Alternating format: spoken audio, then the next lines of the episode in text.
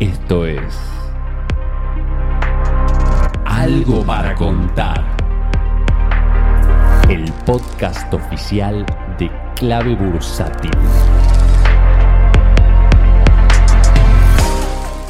Hola, ¿cómo están? Bienvenidos a una nueva edición de Algo para Contar. Hoy tenemos otro invitado y lo conocen muchos de ustedes. Cucumeno está con nosotros. ¿Cómo andás, Cucu? ¿Cómo andás, Fede, tanto tiempo? Todo, todo muy bien, por suerte. Bueno, muchos lo conocen, él siempre tiene presencia en Twitter, no sé ahora porque yo no estoy en Twitter, pero siempre ha, ha publicado cosas que la gente reenvía. Ha trabajado con clave bursátil en el curso de bonos, en una época que había muchos arbitrajes para hacer, él explicaba de arbitraje de tipo de cambio. Bueno, y la idea de hoy es que él nos cuente un poquito cómo se acercó al mercado y, nos, dé varios tips, que yo le he escuchado muchos por participar de, de, varios videos con él. Sé que tiene un montón de cosas. Así que si querés, eh, Cucu, contanos un poquito, no sé, cómo accediste al mercado, qué viste que te llamó la atención del mercado y, y de ahí seguimos. Dale, cómo no. Eh. Mira, la verdad que accedí al mercado de capitales por primera vez porque en el 2013 yo siempre hacía plazos fijos y una vez mi ejecutivo de cuenta me dice, che, ¿por qué me hace un plazo fijo a un mes? No compras un bono de IPF a un mes. Eh, y yo digo, y me acuerdo que el plazo fijo en ese momento daba una TNA 13% anual. Obviamente la inflación no era la que tenemos ahora. Y el bono de IPF daba 19. Y yo digo, bueno, será verdad que yo, bueno, más sí, me arriesgo. Eh, bueno, más las comisiones del banco, el banco naranja, bueno, eh, no sé cuánto me quedó, pero me quedó. Y yo dije bueno, me puse a estudiar el tema de, de, los bonos, ¿no? Entonces, por ese, por ese tiempo, me acuerdo que vi que bonos era toda una obra maestra de ingeniería eh, financiera, ¿no? Que, o sea, todo lo que era duration, todo, lo, todo matemáticas. Entonces, me, me acuerdo que alguien me recomendó el libro que para mí es la Biblia, el libro de Turnrauch de los bonos, análisis cuantitativo de los bonos, y empecé a comprar bonos y bueno, viendo las fui viendo, conociendo los bonos eh, que había, eh, y bueno, en ese momento me acuerdo que tenía el, el, el RO 15, que, que rindió un montonazo en el 2013 al 2015. Después, bueno, eh, el i24 también lo compré, que se apreció y lo supe vender también eh, mucho antes que empiece a caer. Y después me acuerdo que tuve durante un tiempo eh, mi, mis dos bonos estrellas, el PAR P y el DCP para ese tiempo. Que yo eso siempre, sí, eso siguen, sí. Que yo siempre en, en, el, en los cursos que contaba, que mostraban los movimientos de cómo se, eh, cómo fueron comprimiendo TIR y mostraban en los cursos cuando eh, para mí era, era, imposible que el par eh, tuviese una tier arriba de 11. Bueno, y yo decía, bueno, con, para mí es, no decir, nunca dije compren, pero yo digo, está interesante. Bueno, los que me siguieron, eh, nada, hicieron muy buen negocio eh, porque le hicieron un 200% del último curso que creo que fue en agosto acá y sí. le ganó al dólar por paliza. Eh, y bueno, ya hoy por hoy toda la curva ser yo la, vea, la veo cara, ¿no? La verdad que no me posicionaría tanto en SAR. Después en el sí, medio, estamos bueno, en mayo, estamos en mayo, esto después lo escuchan en cualquier momento, en mayo de 2022. Y sí, la curva corta rinde negativo y los más largos algo de 5% arriba de ser, ¿no es cierto? Por ahí. Sí, lo que sí es lo que yo hago y también me baso mucho en, en una página que les, les paso que es Bonistas, hago simulaciones y también la página de Abaco hago simulaciones de las tiers históricas y bueno, si veo que ya está mucho más de la tier histórica, medio como que digo, mmm, por ahí no, no, es el mejor momento. Después, Saquemos bueno, un concepto de ahí para... Este, este podcast se llama Algo para contar. Sí. Bueno, vamos a exprimirte un cachito. ¿Cuál es el sí. concepto ahí de, che, el bono no está atractivo? O sea, que lo comparamos con la historia de Argentina y están más caros. Claro. Eso sería la esencia. O sea, la TIR es la tasa interna de retorno, o sea, el retorno de, que nos va a dar el bono reinvirtiendo eh, todo, todos los cupones, todos los, eh, o sea, todos los pagos y más las amortizaciones, sería, bueno, eso sería la, la TIR, ¿no? Pero sí. en, en, sí mismo, eh, si vemos que la TIR está 5% y por ahí la TIR histórica del bono promedio fue un 7 y ya sabemos que el bono está caro, o sea, entonces no compraríamos. Si tenemos TIR negativas, no compraríamos. Pero bueno, aún así te digo, eh, teniendo TIR negativa, suponete que vos tenés una TIR negativa de un bono eh, de mediano, de corto mediano plazo, pero si el plazo fijo está dando mucho menos de la inflación esperada, también hay que hacer ese cálculo. ¿Hasta dónde? Porque el plazo fijo, la tasa real eh, eh, invirtiendo todo el tiempo es negativa también. Entonces hay, hay que hacer un break-even. Un break-even es un punto de equilibrio. Entonces, bueno, son bastantes escenarios que uno tiene que hacer. Después, bueno, o sea, todas las opciones que hay, elegir la, que, la más atractiva. La más atractiva. Hoy por hoy es, es un momento de que yo digo que se lo escuché a un operador que a veces no operar también es operar y, y, que hay que parar la pelota y pensar, porque mientras la FED siga aumentando la tasa, eh, obviamente nuestros bonos van a caer y caer y caer. Está cayendo el Nasdaq, está cayendo el Bitcoin, está cayendo. Entonces, hoy por hoy es, eh, yo tengo la mayor parte de mi cartera, fui rotando cada vez que salía de los SER a, a fondos comunes de inversiones de, de, T más uno o T0, o sea, de, de compra casi inmediata De liquidez. sí. Ahora, Y están ahí con el, con el tenedor y el cuchillo esperando, esperando ver alguna oportunidad. Esperando una oportunidad o algún rebote, ¿no? Porque realmente estamos yendo de vuelta a mínimos del AL 30 y, es- y es muy curioso lo que está pasando con el dólar blue, con el, con el dólar, con los eh, que un día sube, un día baja, un día sube, baja. Hay mucha sobre eh, facturación de exportación, por lo que se escucha en, en la City, entonces eh, digamos que está todo el mundo eh, el, el- el precio del blue está, está muy manipulado, o sea, muy devaluado, por así decirlo. Y también, eh, bueno, al, al dólar común, ¿no? Al, al- al vendedor del BNA, hay que ir siguiendo también cuánto está el índice de tipo de cambio real multilateral, que ya no está tan caro. Si uno se fija, está bien que en realidad es muy difícil a- eh, llegar a eso. Pero si sigue habiendo compresión de brecha, eh, ahí cuando yo diría, cuando siga eh, haciendo compresión de brecha, y vamos, llega a 130, 140, y ahí ya estaríamos más o menos en la media de lo que por ahí estábamos en, en la época eh, 2000, do- eh, 15. 2015, sí, y entonces, bueno, ahí, ahí ya yo diría que por ahí se puede empezar a ver un, un- un nuevo un nuevo despertar para algunas acciones que, que realmente a, a mí me gustan, qué sé yo, yo estuve comprando cuando estuvo un montón de tiempo en 100 a Usol, bueno, ahora eh, se dijo que seguramente va a haber repartija de dividendos, eh, bueno, después hay de la parte energética, eh, eh, hay algunas que están, que están prom- prometedoras, eh, por ejemplo CEPU, que que realmente se está castigando y, y bueno, y después otra que también la tengo en la mira, pero bueno, me puse un punto de entrada, es eh, Banco Francés, pues siempre me gustó. Banco Francés y BMA Galicia, no tanto porque si bien eh, dio ganancias, eh, no, no, no, no- me gusta más Banco Macro y, y Banco Francés, y después, eh, bueno, después tenemos Superbig, que obviamente no lo voy a comprar porque ya sabemos cuando se sortearon lo que es, y bueno, el banco hipotecario no existe, y el, y el banco también que hace muy buen, tiene muy buenos balances y da muy buenos dividendos, pero tiene muy poco volumen y a veces saliese un parto, es Patagonia, así que ahí tampoco me voy a meter, así que O sea, Cucu, vos mirás el fundamental del banco y Sí, te sí. interesa que sea la empresa que gana en proporción al precio que tiene las que estén Sí. mejores, por lo que estás diciendo. Sí, sí, en acción estaría. eh, hoy por hoy la, la única que tengo es Ausol, hoy por hoy. Eh, pero tengo en mira Cepu, si hay, si se da alguna oportunidad bajista, porque la, realidad es que Cepu viene muy bien. Y también estoy mirando eh, cómo avanza el proyecto de TGCU de la generación de, eh, de la exportación del gas licuado, porque ahí me parece que si TGCU, transportadora de gas del sur, sigue, sigue con ese proyecto eh, por, la, eh, por la reminiscencia de la guerra, puede llegar a ser una Gazprom latinoamericana, TGCU.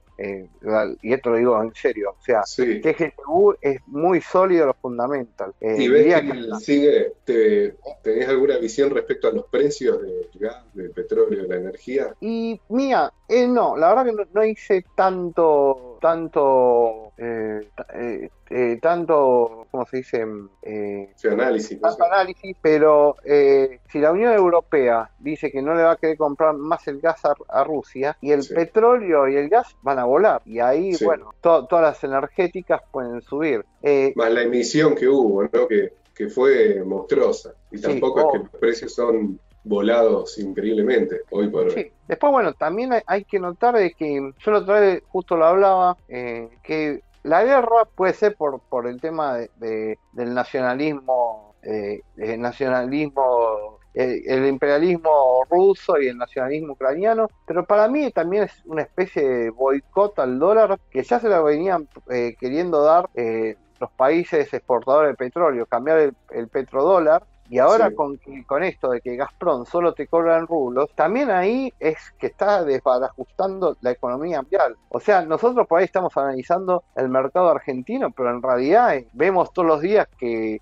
es un baño de sangre en el norte y obviamente es un baño de sangre planetario. Y a mí me sorprende. Sí, sí, sí, sí. No, o sea, y que obviamente le pega hasta las cripto, que yo pensé que las cripto iban a estar eh, salvadas, pero bueno, eh, o sea, hoy por hoy eh, estoy quieto, ¿no? Y, y, poniéndome puntos de entrada para las cripto, ¿no? Por ejemplo, tengo un objetivo que ojalá no sé, en 32 de BTC podría llegar a ser, pegaría un primer shop. Y bueno, y después varios Sí, sí. Me acuerdo que usás Helio. ¿Por eso tenés esos 32? Sí, tengo esos 32. Veremos si llega o no. Es más, eh, tengo objetivos peores, pero bueno, no, no quiero deprimir a nadie, ¿no? Pero bueno, eh, yo igual compré bastante cuando estuvo lateralizando entre 7 y 8, compré ahí. Y después, bueno, eh, también eh, algunos Ethereum tengo y, algo de Solana. Eh, Así que te fuiste para las cripto. Sí, es que a veces, como decíamos en el curso de bono, hay que saber operar en todos los campos, hay que saber acciones, opciones, bonos, todo, todo lo, todo la porque siempre, eh, acá, si vos te acordás, eh, Fede, decíamos que siempre que se, se, corta un negocio aparece otro. Eh, bueno, se cortó un rulo y por ahí ahora el negocio es hacer un short en pesos, en, en, en bonos o en dólares también. Bueno, después te lo complican, entonces pasar con el banco. Después, bueno, eh, te cortan el rulo, el rulo por plaza, lo puedes hacer de otras maneras. Entonces hay, hay siempre hay, apagan un negocio y sale otro. Quizá hay que estudiar un poco más, ¿no? Pero bueno. Y entonces, bueno, y ahí eh, eh, me fui a cripto y más que nada pues estoy trabajando eh, con criptos en una empresa de NFTs y bueno, y también programando en Solidity y, ya que está, mando el chivo de nuestra comunidad, es la Web3 Crew, eh, que somos todos programadores de Solidity de la TAM, y la verdad me programamos, eh, Solidity es el lenguaje de programación de Smart Contract. Eh, se puede programar en Viper, pero la verdad que nadie lo usa, y se puede programar en Python, pero la verdad que nadie lo usa. Salvo Solana, que los Smart Contracts de Solana, bueno, bueno, más o menos, están hechos en Rust, que es otro lenguaje. Eh, probamos los smart contracts, que los smart contracts son, bueno, eh, contratos inteligentes que se despliegan sobre la blockchain. La blockchain sería como una base de datos inmutable, un libro mayor de, de, todo de todas las operaciones estas, las transacciones. Y bueno, nosotros programamos sobre eso y eh, tenemos, y bueno, con eso se hace un juego donde la, gente entra, eh, paga, paga por jugar, no sé, a por ejemplo, a, darle agua a la plantita, la más conocido, hay jueguitos así, y bueno, la verdad que eh, no tanto en Argentina, pero en Estados Unidos está lleno de laburo, y bueno, y, la, y me sorprende de que la mayoría de los programadores de Solidity eh, son argentinos, o sea, a nivel mundial, y uno se pregunta por qué, y la, la, respuesta me la dio un mismo yankee. Me dice, porque acá, eh, por ahí, el, un empleado de comercio vive, trabaja, llega a fin de mes, alquila, tiene su coche o compra una casa y no tiene mayor preocupaciones. Acá un empleado de comercio alquila y si, y si puede llega a fin de mes. Entonces acá estamos obligados a buscarle la vuelta para subsistir, para sobrevivir. Y bueno, y así, y además con eh, estar en un país donde todo el tiempo te cambian las reglas de, juego, vos decís, bueno, listo, eh, nada, aprendes a, y ahí vos estás creando las reglas incluso, programando eh, contra una blockchain. Sí, sí. Es contrario a lo que pasa acá, digamos, es como un campo más de, libertad de expresión y de hacer algo distinto, que no, no te va a afectar una política del Banco Central lo que vos programes ahí. Eso está bueno. No, no, no.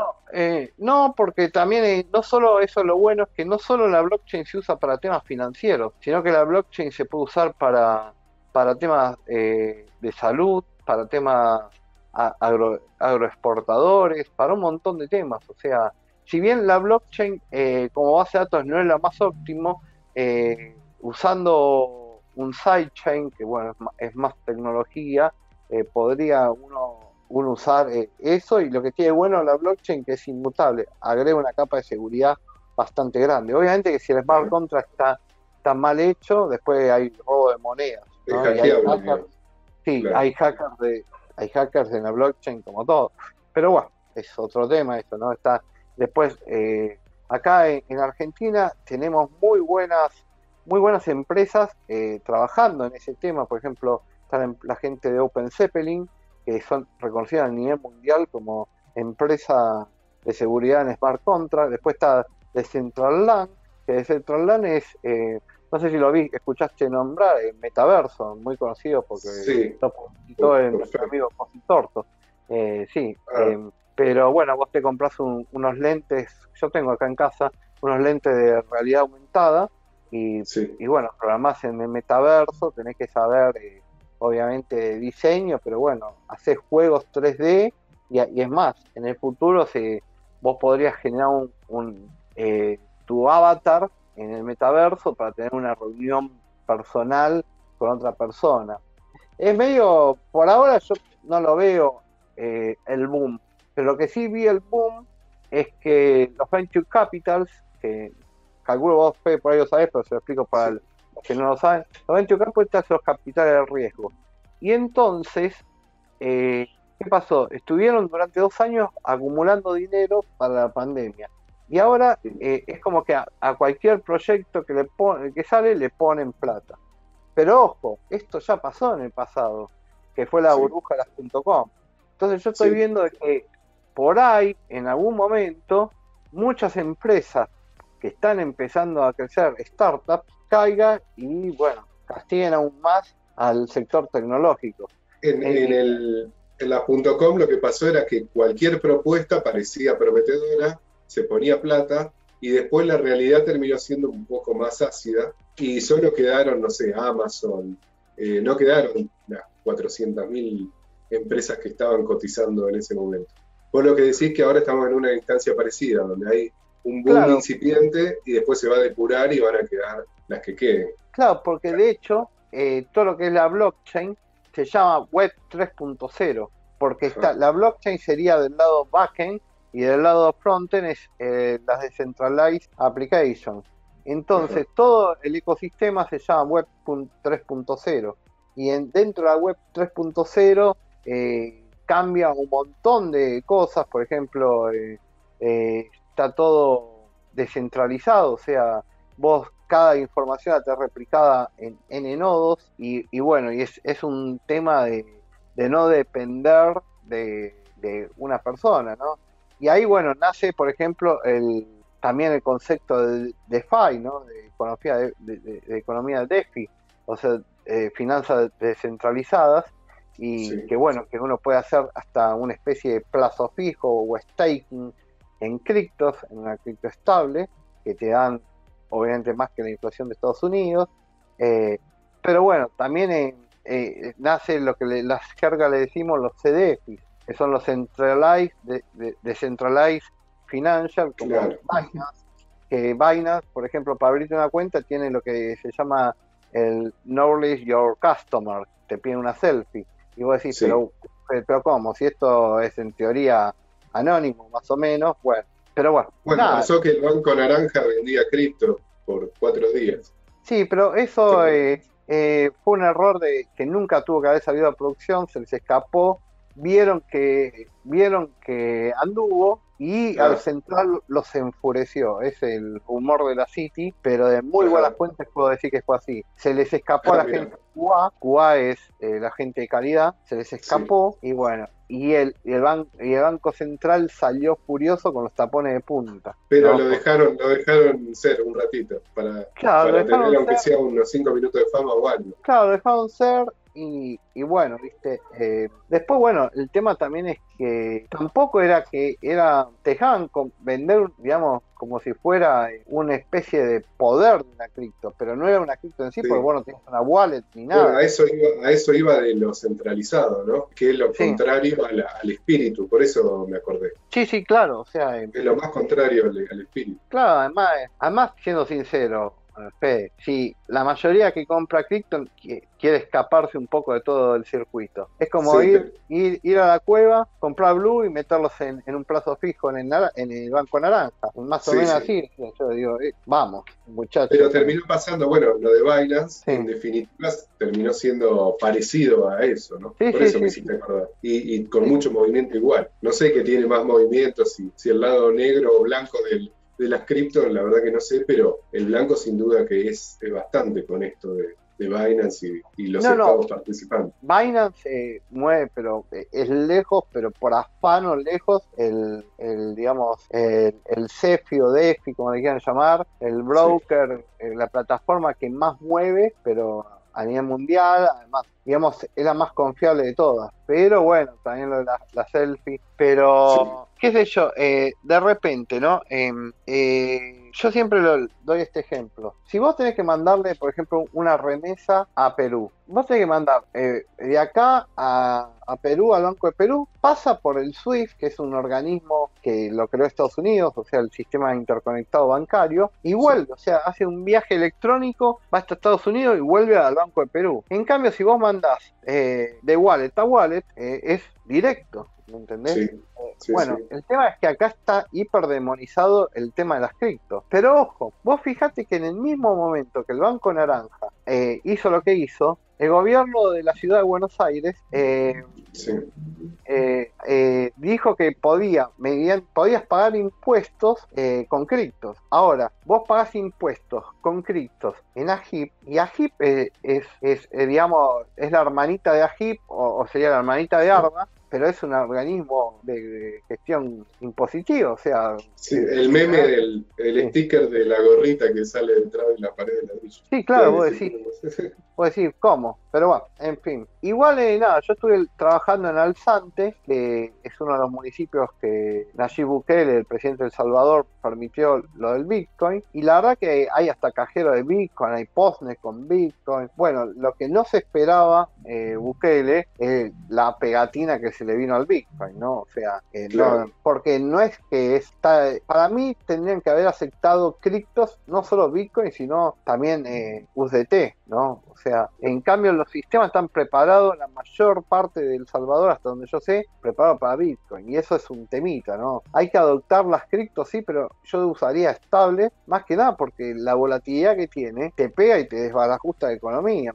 Entonces, bueno, pero más allá de eso, por ejemplo, ya hubo una república de, no me acuerdo si Lituania, que también adoptó al Bitcoin como moneda de curso legal. Hay un paper muy bueno en Panamá, que la verdad que Panamá eh, yo trabajé y realmente son muy serios económicamente. O sea, está bueno que se esté poniendo en agenda eh, todo este cambio, ¿no? Eh, de a poco que, se lo vaya tomando en cuenta a, las cripto, a las cripto en sí, no solo al Bitcoin, ¿no? Porque para mí el Bitcoin, bueno, tiene, fue la primera, tiene un montón de cosas, pero para mí en Ethereum tenés mucha más versatilidad y, bueno, la mayoría de los smart contracts se hacen en Ethereum, o sea, en Ethereum Virtual Machine, o sea, eh, también está muy bueno Solanas con su Proof of History, o sea, hay un montón de Algorand, la verdad que, bueno, Algorand la va a publicitar, eh, va a ser la cripto que va a estar auspiciada por Qatar, o sea, guarda que eh, no se nos dispare ahora Así que, eh, no. Había reaccionado el otro día con esa noticia. No sé si mucho, pero era un 5%. Sí, sí, y ojo con, con algo. Bueno, vos fijate la, la, cripto, el token de Binance, que se fue de 13 a 600. Y ahora la que estoy mirando es KuCoin. Así que estoy mirando, viendo, leyendo los papers, viendo todo, eh, viendo el smart contract, estoy viendo un poco de eso, los fundamentals, porque aunque no lo crean, hay fundamentals en las criptos. Hay que ver cuánto es la emisión, hay que ver si, si, la, si en las criptos hay, hay uno, hay uno eh, fundamenta que es si la cripto es deflacionaria, significa que cada tanto se quema, eh, bueno, si se puede volver a emitir, lo contrario al peso. Lo contrario al peso, sí, obviamente. dólar, ¿no? Que ayer justo estaba viendo que la vicepresidenta hacía el, hacía, hacía el meme de la maquinita, pero bueno, o sea, eh, digamos, negar que la inflación es un fenómeno de, monetario, digamos, es taparle el sol con la mano. Sea, pero bueno. Sí, sí. Los mismos que ahora por ahí dicen que son otras causas, antes decían, y están grabados en video diciendo que es una cuestión monetaria. No, no, pero ni siquiera lo cree que la mayoría de los que lo dicen. Por lo menos los que tienen una agenda con eso. ¿no? Puede alguien creerlo de buena fe, pero no el que lo impulsa y es gente que sabe.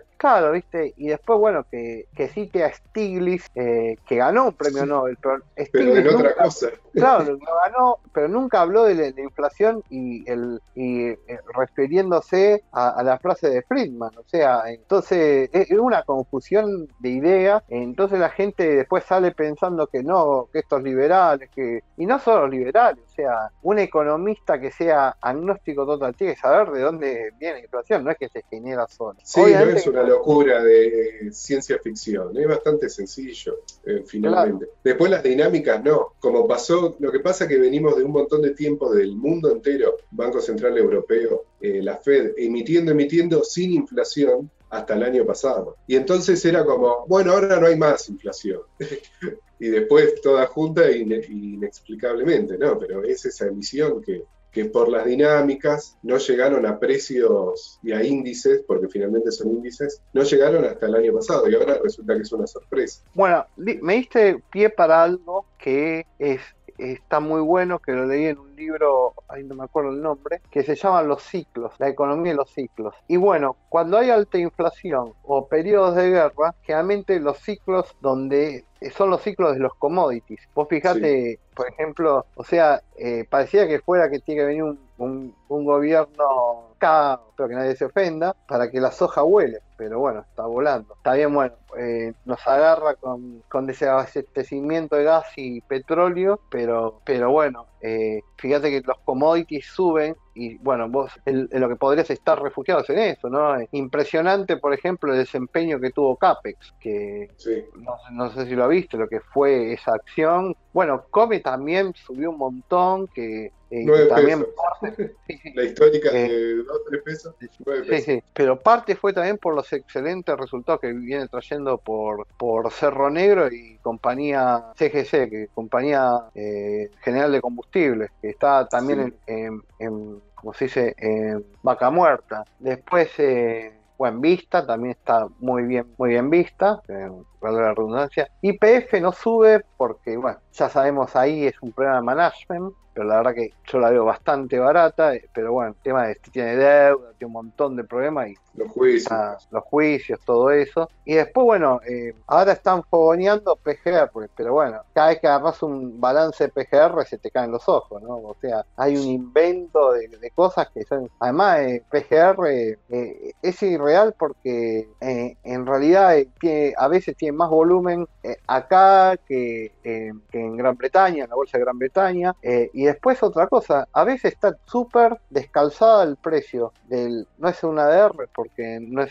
americano, sino lo que está cotizando en, Gran Bretaña está totalmente descalzado. O sea, ese es el gran problema del tiempo PGR, pero bueno, PGR está haciendo excavaciones en la zona que hay de, vaca muerta, ¿no? Y, Para ir a lo general ahí, hay aparentemente un ciclo a favor. Hay acá industria eh, que se relaciona con ese ciclo y lo que no hay es buena expectativa. Eso yo lo decía en un podcast anterior, como que es, todos esos fundamentals no, no están relacionados al ambiente, al clima que hay respecto del potencial de Argentina. Y vos sumabas ahora eh, los programadores de cripto y bueno, ya sabemos de los programadores de, de industria más tradicionales. O sea, hay un montón de situaciones en las que Argentina está bien parada, pero vos le preguntás a cualquiera qué opina del futuro de Argentina y me parece que la mayoría tiene una visión negativa. Pero sí, Fede, o sea, es, increíble que hasta encuestas que ni siquiera la hizo, la hizo una empresa argentina, no, nos posicionan como entre el top 5 y hasta en algunos, eh, y hasta en desarrollo, eh, top 1 eh,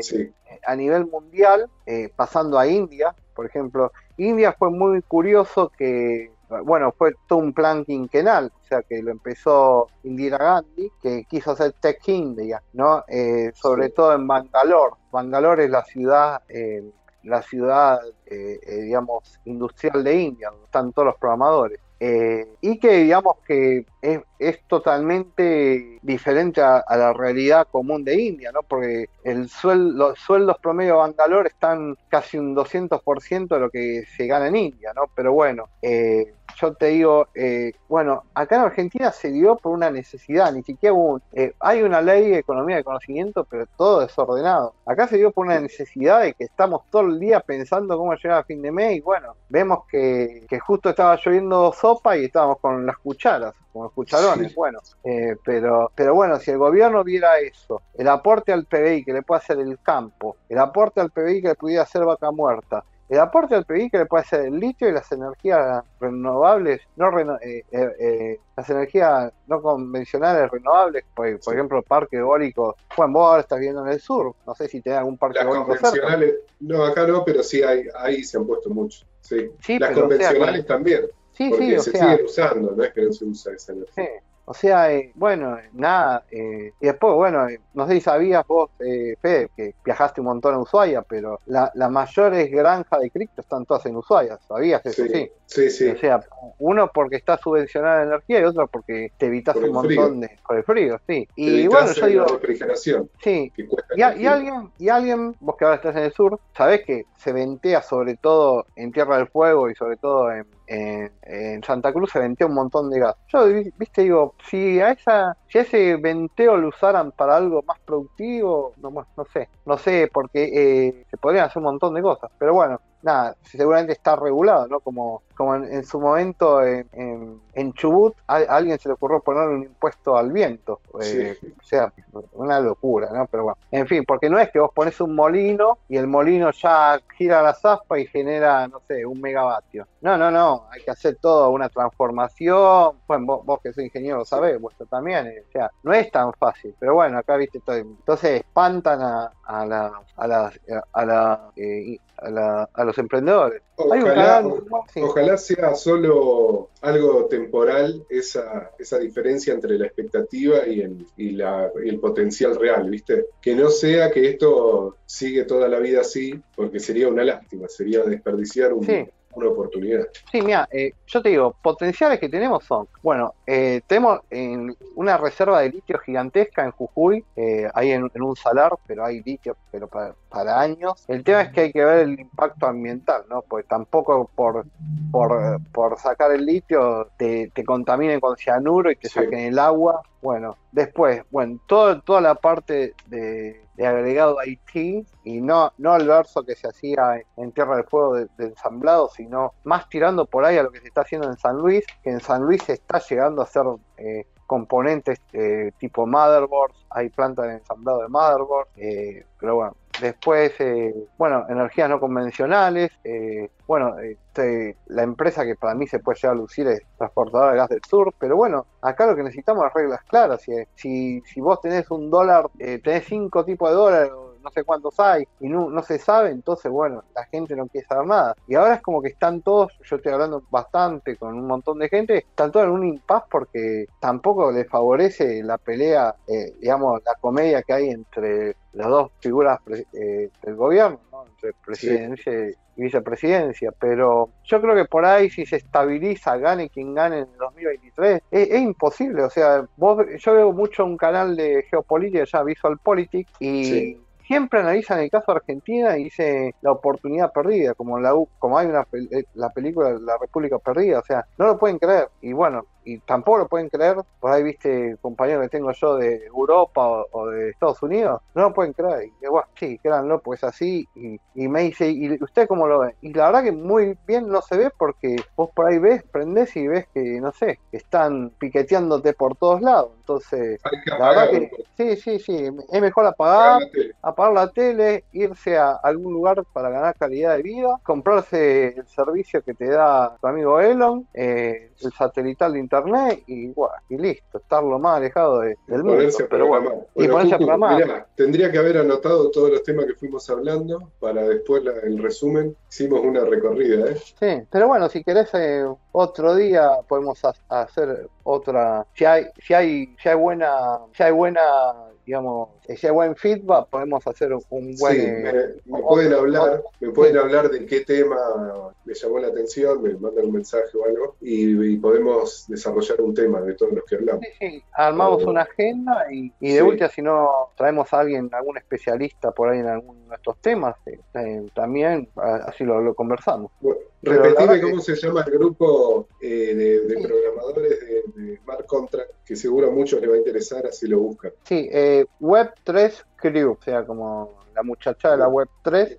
Eh, si no, yo lo voy a estar poniendo en mi Twitter, cucumelo, arroba cucumelo18. Y también el otro grupo, y tenemos un grupo que somos más de 6.000, eh, que es especialistas IT en Telegram, que es público, que estamos todo el tiempo pasando ofertas de trabajo para, y cursos para los que quieran meterse. Porque la verdad que me sorprendió de que en, eh, en cripto estamos mucho más avanzados que en que India, aunque no lo crean. Y están eh, un, flujo de laburo para la TAN increíble. Eh, o sea, yo creo que es, es, es, le robo una, una frase a, a Nicolás Linov, creo que se llama, que tiene un libro que se llama Es, nuestro tiempo. Le digo, sí, es, nuestro tiempo, o sea, el tiempo que siempre esperamos. O sea, porque ya, ¿qué pasó? Ya ir a la oficina, olvídate. Eh, trabajamos desde donde sea y bueno, nada, eh, eh, necesitamos una computadora y salir de internet buena.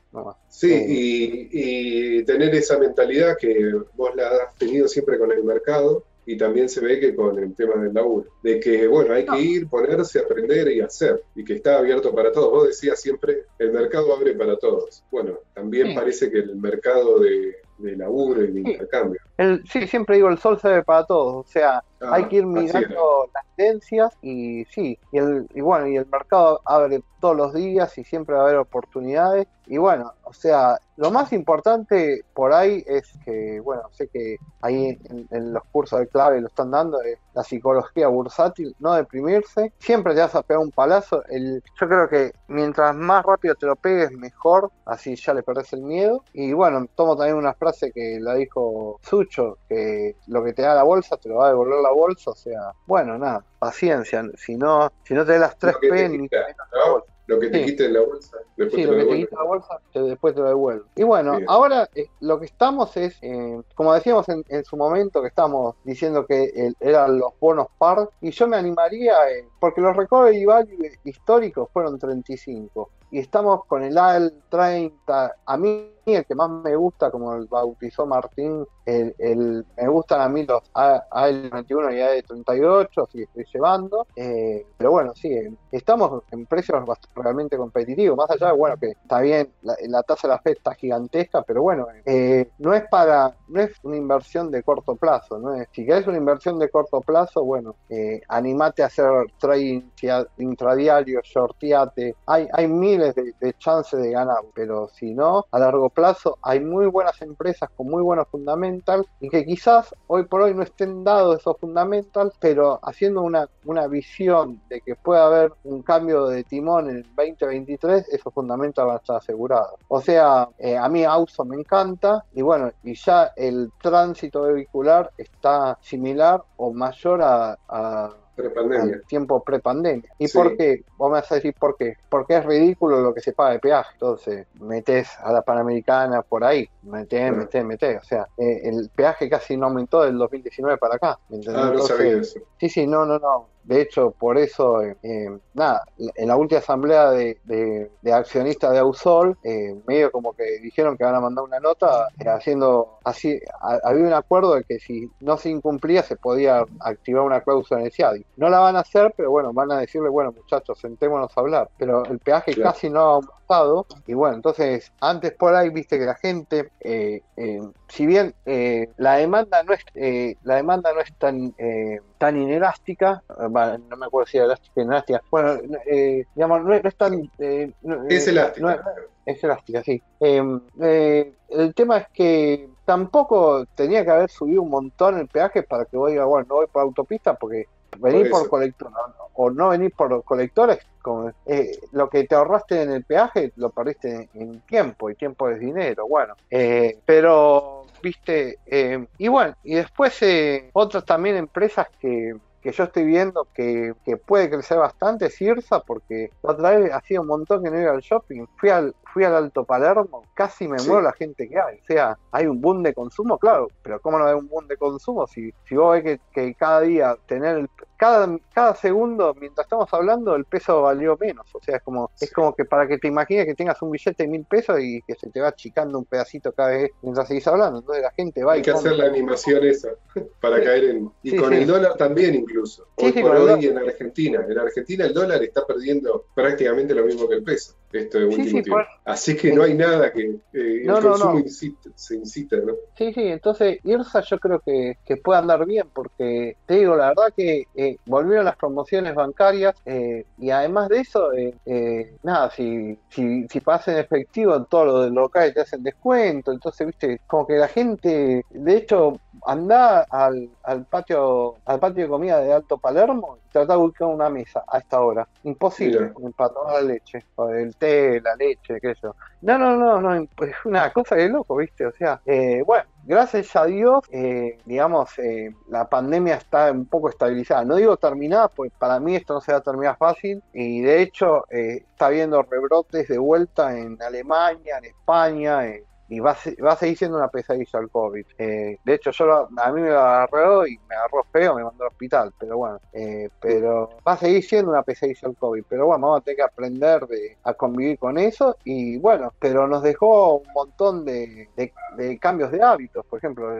eh, bueno, yo pensar de que voy a trabajar remoto, bueno, vos, vos fuiste por un cambio de calidad de vida y, sí, y ver que, y, ojalá cambie de que la mentalidad, que algún gobierno con, con huevos, por así decirlo mal, piense de que se tiene que terminar el país, eh, porque si bien en la batalla de Pavón, en la batalla de Cepeda gana el, fe- el federalismo, en Pavón ganó Mitre y volvimos al, al centralismo y al unitarismo de que todo se hace en Buenos Aires. Entonces, ojalá eh, algún gobierno se anime, pero que se anime en serio, no digo a poner otra capital eh, como sea Buenos Aires, pero algunos trámites, como por ejemplo eh, lo de- de los que está en Ecuador, que eh, comparte algunos trámites que se pueden hacer en, en Quito y otros en Sucre, eh, no, perdón, en, en Sucre es en, La Paz, eh, La Paz, sí. Eh, Ecuador y Guayaquil, sí. La Paz y, Sucre en Bolivia, o sea, eh, de hecho hay hasta algunos trámites que lo hacen hasta en Santa Cruz, pero bueno, acá digamos que es muy raro que algún trámite a nivel federal se pueda hacer en las provincias, casi que no existe, son, son todos apéndices de un gobierno